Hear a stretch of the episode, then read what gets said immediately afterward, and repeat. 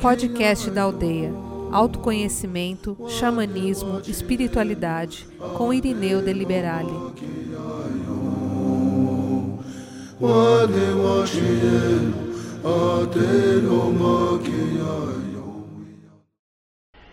E eu fui olhar no Primeirão, um dicionário lá de Portugal, né? Os nossos queridos irmãos, que o significado da emoção corresponde a um conjunto de reações variáveis na duração e na intensidade que ocorrem no corpo e no cérebro, geralmente desencadeadas por um conteúdo mental.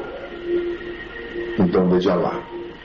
As emoções são desencadeadas no corpo e no cérebro, né?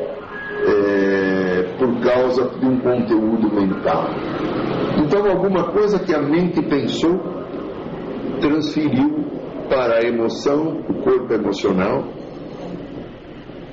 e nós sofremos as consequências. As emoções nos levam ao céu ou ao inferno particular de cada um de nós.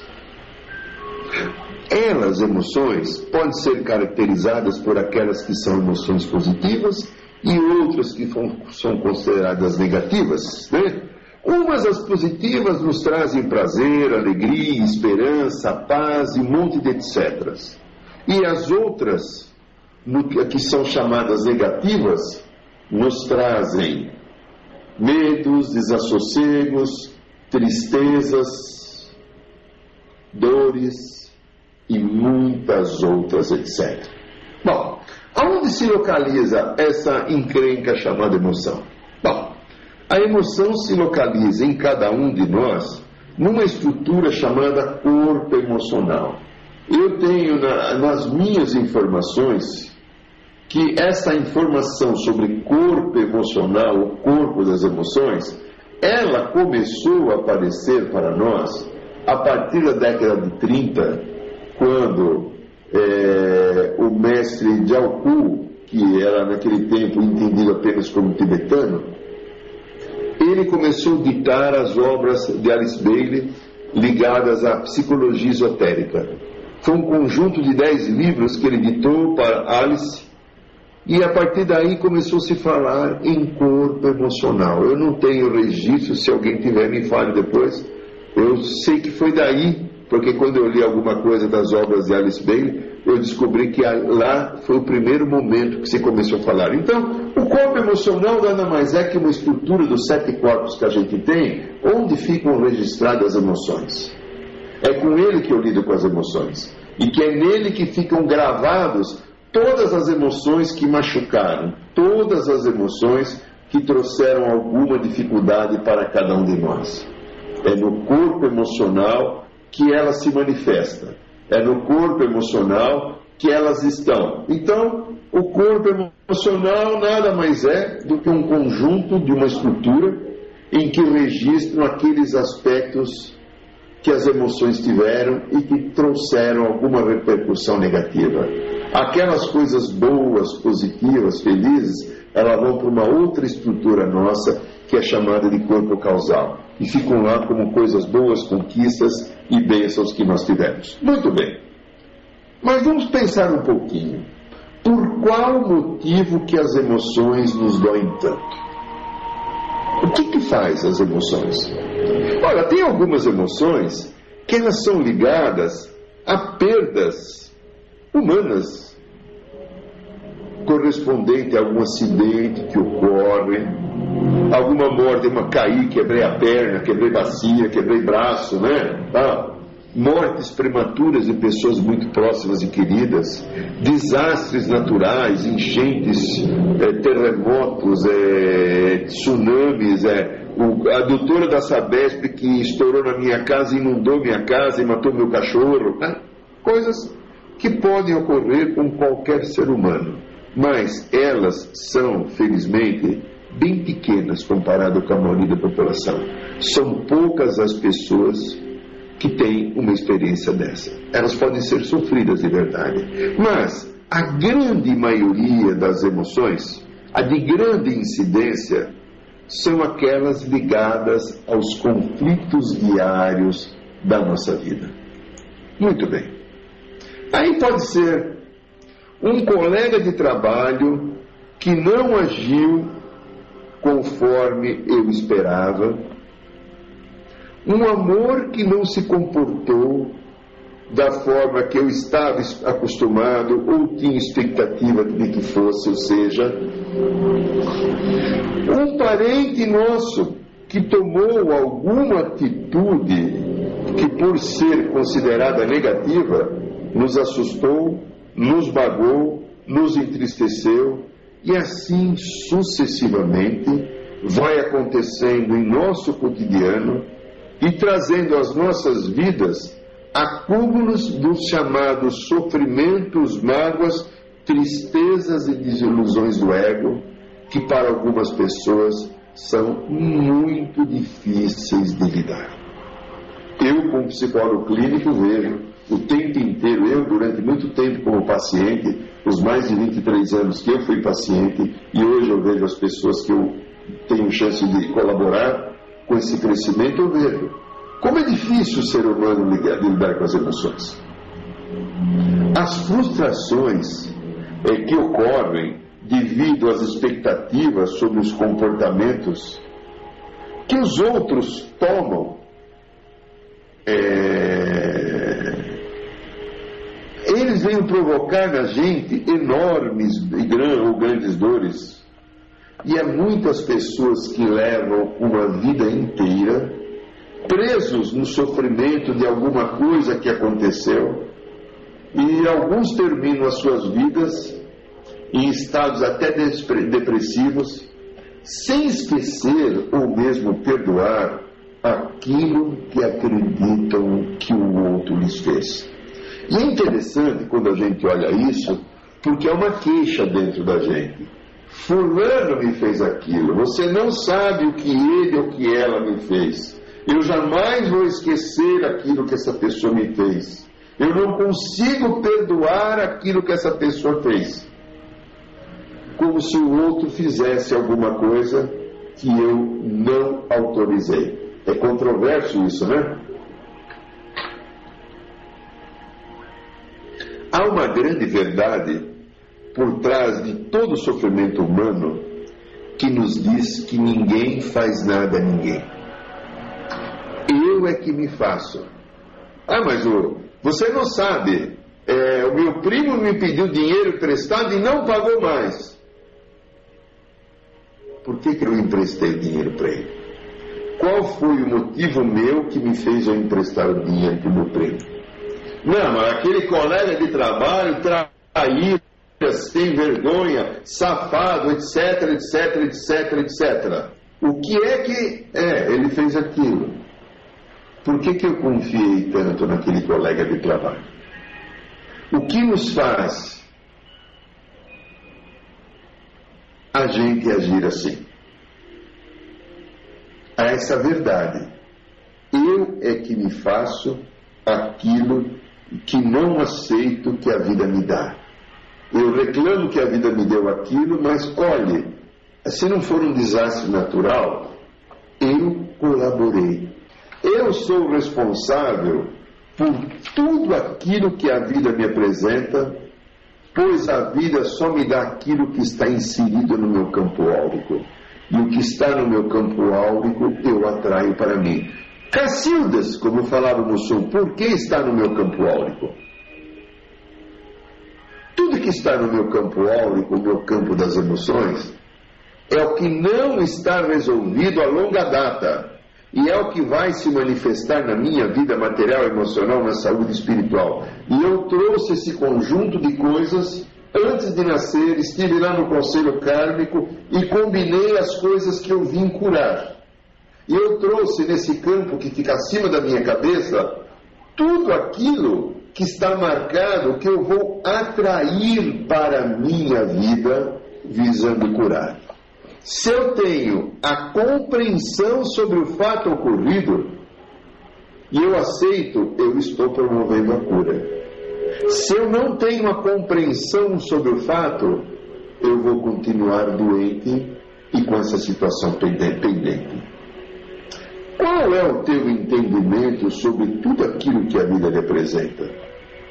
Quando a vida lhe traz uma pessoa chata, desagradável, dentro do seu padrão de entendimento, você julga? Você cai de pau nessa pessoa, apontando os erros, as falhas e as dificuldades e a fragilidade? E a sua fragilidade? O mestre falava: Não julgueis para não ser julgado. Mas o ser humano praticamente não ouve isso. E a gente julga, porque o outro não correspondeu à expectativa. Alguns de nós, se não eu ou você, ou sei lá quem, entra também no papel da vítima, do coitadinho de mim, onde já se viu, ó, o que essa pessoa fez. E eu vejo as histórias de algumas pessoas, ou principalmente as pessoas mais antigas da minha vida, que a maioria se foi, devido a um padrão cultural e social, como essas pessoas foram vítimas. Mas tem também um lado daquele que se revolta, aquele que quer brigar, quer dar porrada, quer partir para cima, onde já se viu, eu não aceito injustiça, você não tem direito de fazer isso e assim por diante. Mas tem aquele que agride também. Além dos impropérios, às vezes parte para uma barreta, uma faca, um revólver e toma alguma atitude. Tem aquele momento, aquela pessoa que se desespera pelo nível de fato ou de frustração que ocorreu. E tem aquele que culpa alguém, né? Tem aquele famoso, né, que alguém tem que ser culpado. Apagar a luz, alguém é culpado. Acendeu a luz, agora é culpado. E nunca sou eu. Olha, normalmente as pessoas agem como se tudo o que lhes acontecesse fossem possibilidades, azar, má sorte, intenção negativa de alguém, castigo divino, destino. Quando fala a palavra destino, talvez destino seja uma possibilidade maior do que as anteriores, pois, como falamos agora há pouco, em algum momento eu criei no destino uma possibilidade de atrair para a minha vida aquilo que hoje renego, sofro e esperneio. Tudo está aqui. É um campo de ação que me envolve, que está gravado em acima da minha cabeça, todo um processo que eu mesmo escolhi para vincular num outro nível de consciência antes de ganhar esse corpito. Mas como eu não lembro desse momento, que esse momento está apagado, está inconsciente para mim, normalmente a tendência minha como ser humano qual é? Brigar, espernear, sofrer, entrar no papel de vítima. Eu tenho aprendido que este campo que cada um de nós carrega consigo, e ele foi a nossa escolha para cura e libertação, e ele pode ser grandemente amenizado se a aceitação da experiência que a vida nos trouxe, ou que normalmente uma pessoa nos trouxe,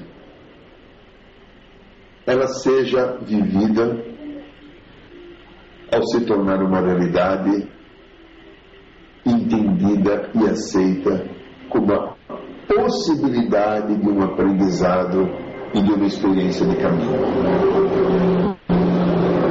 A queixa, a mágoa, a tristeza não resolverão problema algum de ninguém. E porque quando nós falamos de cura das emoções, ou a cura emocional, sempre queixa, mágoa, tristeza, inconformação estão ligadas. E a nossa criança interior que atua no campo das minhas emoções o tempo inteiro, da cura emocional, ela gosta muito de encontrar um culpado por alguma dificuldade que eu estou vivendo. E quando eu estou vivendo uma dificuldade, qual é a minha parte que está vivendo essa dificuldade? Qual é a parte minha que está vivendo esse processo? Eu sou daqueles que comungam a crença que o universo é perfeito e Ele criou a nós humanos para sermos perfeitos e para tal nos deu um mundo perfeito. Este mundo aqui, ele é perfeito. Ele é sincrônico, ele é harmônico, ele é a natureza dá tudo aquilo que a gente precisa como experiência para o crescimento e aprimoramento das nossas qualidades. Eu tenho essa, essa plena convicção. As lembranças paradisíacas do jardim do Éden, que se encontram em alguma parte das nossas lembranças mais profundas do nosso ser, estão aí vivas, nos dizendo que este mundo tem uma perfeição. Porém, ao vivermos as experiências da dualidade, né? Aí nós criamos o ego, que o ego humano, é, que esse ego humano ele lembra a onipotência do Deus.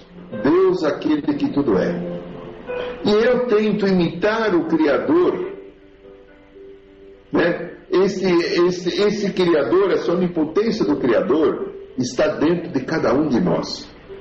Mas sem a maturidade emocional e espiritual que o Criador tem, para permitir que tudo seja perfeito. E aí então a raça humana, ao experimentar a sua onipotência, ele começou a brincar de querer ser Deus. Ele começou a querer brincar de usar o poder tentando então usar esse poder de maneira indiscriminada e se tornou então uma competição desenfreada e constante da vida entre nós, um querendo ter poder sobre um outro humano. Isso veio produzir em nossas vidas enormes bolsões de sofrimento e dores emocionais. Porém, há um caminho bastante simples e possível para atingirmos a cura das nossas emoções. Ao desenvolver este caminho da onipotência em que eu e vocês todos que me ouvem e aqueles que vão ouvir o programa gravado, porque mais uns dias aí o Luciano coloca esse programa lá no site da aldeia, e aí vamos ter esse programa gravado também. Ao desenvolvermos essa onipotência, nós criamos determinadas situações, como falamos dessa competição, colocamos a nossa vida na, no sentido de competir, de ser melhor do que o outro, acreditando que eu preciso ser mais do que o outro. Só assim eu vou me destacar. Eu falava com uma pessoa hoje à tarde no consultório, essa pessoa falava o quanto ela compete, o quanto ela precisa provar que é boa, o quanto ela precisa ser e mostrar para todo mundo que é. Eu falei, você acredita o quê? Que você é o quê? Ah, eu não sei o que eu sou, mas eu tenho necessidade que o outro me reconheça. Quantos de nós somos assim? Preciso ser reconhecido pelo outro. E aí isso cria uma série de situações, de competições, de desagravos, de tristezas, de mágoas quando o outro não me reconhece. E alguns foram fer ferozes nessa busca, nessa tentativa, dessa necessidade de ser reconhecido. E aí a gente cria verdadeiras prisões. E essa competição está instalada na vida material. As famílias pegam as crianças novinhas a 3, 4 anos, colocam em balé, colocam em inglês, alguns já colocam em, aprendendo computação. Dizem que isso é preparar para a vida. E esquecem de dar a, a fundamental ferramenta de preparo que a vida, que não é uma informação técnica de qualquer curso que seja, mesmo de um outro idioma. O maior preparo com a vida é a assertividade e amorosidade que nós tratamos uma criança.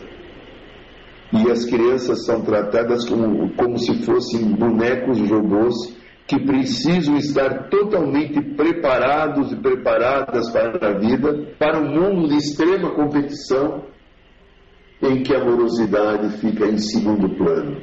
E essa pessoa vai atuar na vida o tempo inteiro, competindo com outro semelhante. E ao competir com outro semelhante, essa pessoa nunca vai estar no seu centro de paz e de amorosidade, sempre precisando ter mais, mais, mais, sempre buscando, buscando, buscando, e essa pessoa terá um corpo emocional profundamente machucado e sujeito a muitas frustrações, porque a vida não vai dar aquilo da maneira com que ela entende que deve ser. Em muitos momentos, por mais que acumule riquezas e bens materiais, muitos momentos essa pessoa se tornará uma pessoa que irá perder e não saberá lidar com a frustração daquilo que ela vem entender como perda. Mas olha, é... as emoções elas doem, elas machucam, elas fazem sofrer, pois não há um entendimento sobre tudo aquilo que nos acontece. Quando eu entender que o ego humano, o corpo dos desejos, é o responsável pelo meu sofrimento, pelo aumento da minha dor, diante de um enfrentamento que a vida me traz, e que a cura desse desequilíbrio pode ser da maneira mais dócil e feliz que talvez eu nunca tinha imaginado. Nesse último ritual que eu fiz sábado agora, anteontem, eu fiz um outro ritual de, ritual de cura e libertação da Sagrada Ayahuasca, que foi o nome que eles pediram que a gente chamasse esse trabalho nosso da aldeia. É, um ser das estrelas, né? acho que seja um pleidiano talvez, né? ele veio me ajudar e me orientar durante o ritual, para que eu pudesse me libertar e me curasse de um monte de encrenca que eu trago nesse meu campo de outros momentos anteriores. Não foram nada dessa vida. É tudo um passado muito antigo, algumas coisas de milhares de anos. E ele me disse, então, ele falando comigo, ele conversou comigo um tempão, duas horas ele conversou comigo, que todo sofrimento meu, de qualquer ser humano, pode terminar agora. Por isso que eu resolvi escolher esse texto para fazer. E pode terminar agora se eu assumir o compromisso com o meu espírito e me permitir fazer apenas a vontade de Deus. Olha que coisa louca. Por que, que eu sofro? Porque o meu corpo de desejo e de vontade quer. E quando o outro, o amigo, o parente, o meu amor, é, sei lá quem, não corresponde ao que eu quero, como é que eu me manifesto?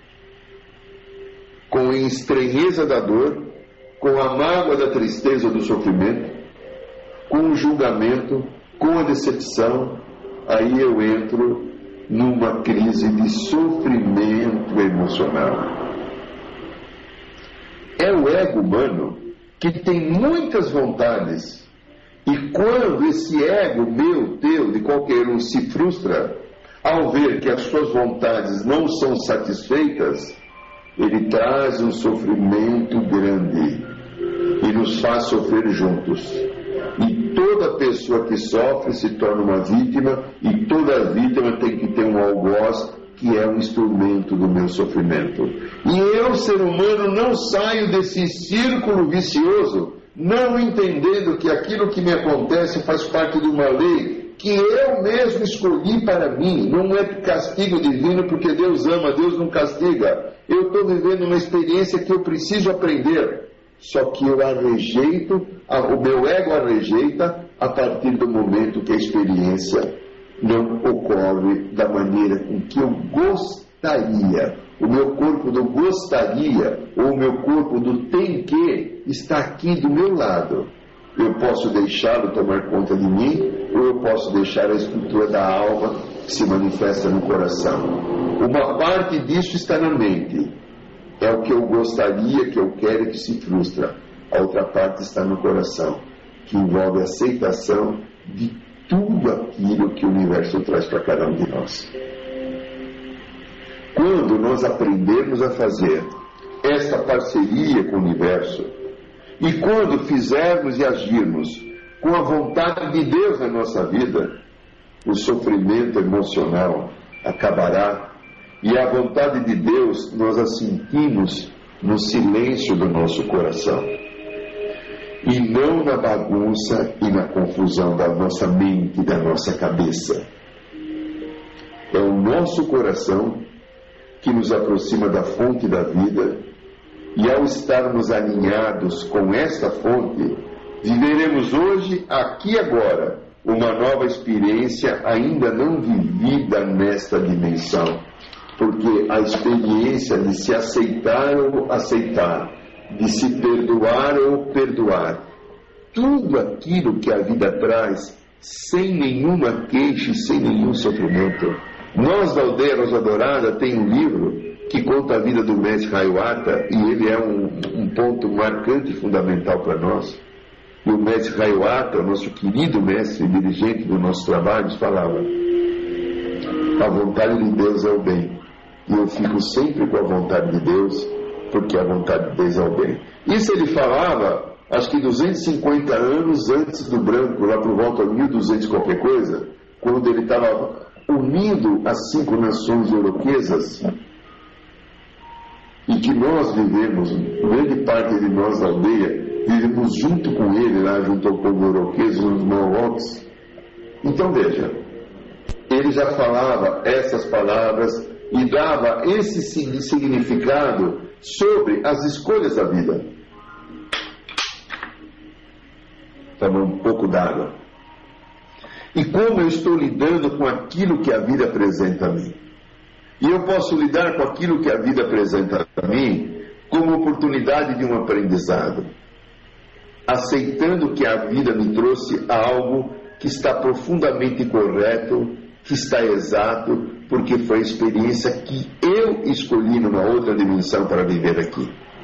Ou eu posso ficar esperneando como é a grande maioria das pessoas que nós conhecemos estão em volta de nós, reclamando, questionando, se queixando, às vezes até maldiçoando a experiência, o aprendizado a oportunidade, como se aquilo fosse uma desgraça que ocorresse. Olha o que me aconteceu, uma verdadeira desgraça. Eu fui traído por tal pessoa, ninguém trai ninguém. Eu mesmo permiti a traição, porque a traição está em mim. Olha o que ele ou ela me fez, ninguém faz nada para ninguém. É a não aceitação de um processo egóico nosso que faz com que aquele movimento que ocorreu na nossa vida, para nos fazer refletir, pensar e ter um aprendizado, se torne numa coisa às vezes extremamente destrutiva, machucada e infeliz. Eu crio a minha vida em cada momento.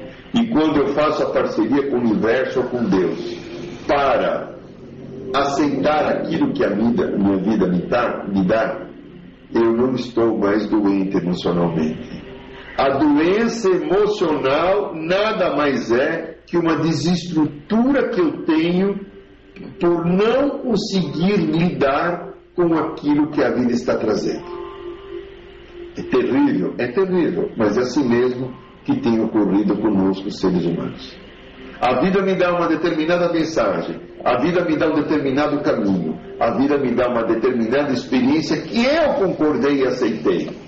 Mas um pedaço nosso, egóico, que está aqui nessa dimensão, se revolta, briga, agride, se machuca e entra no coitadinho de mim. Não tem coitadinho de mim. Se você quer uma cura emocional, meu amigo, minha amiga, que está em sintonia com esse programa, ou que vai ver esse programa em algum outro momento, a cura emocional está ligada a você fazer a tua parceria com o universo, com Deus. E entender que a vontade dele pode ser a tua vontade. Esse ser que eu estive no ritual da ayahuasca falava para mim insistentemente: faça a partir de hoje a vontade de Deus que está dentro do teu coração. Não faça mais a vontade do teu ego. Tudo isso que foi limpo aqui de você agora foi o momento que você usou o poder com nenhuma sabedoria. Você viu como é difícil de limpar. Quantas vezes você já está fazendo essa limpeza e ainda não limpou tudo e você sabe que ficou coisas mais para frente? Tudo isso está ligado simplesmente ao momento do deslumbre que eu tentei imitar Deus e ser tão poderoso quanto Ele sem nenhuma condição, porque foi um processo egóico. E quando eu escolho agora viver a vontade do Deus e que a vontade dele me comanda através da consciência do meu coração, eu estou criando a minha cura, eu estou criando a minha esperança, eu estou criando a minha paz. Aqui quem fala é Irineu de Liberali. Convido a todos que quiser, é, a roda de cura xamânica que nós fazemos toda quinta-feira, nós fazemos na aldeia, Rosa Dourada, no bairro de Piranga, na Travessa de Nazaré.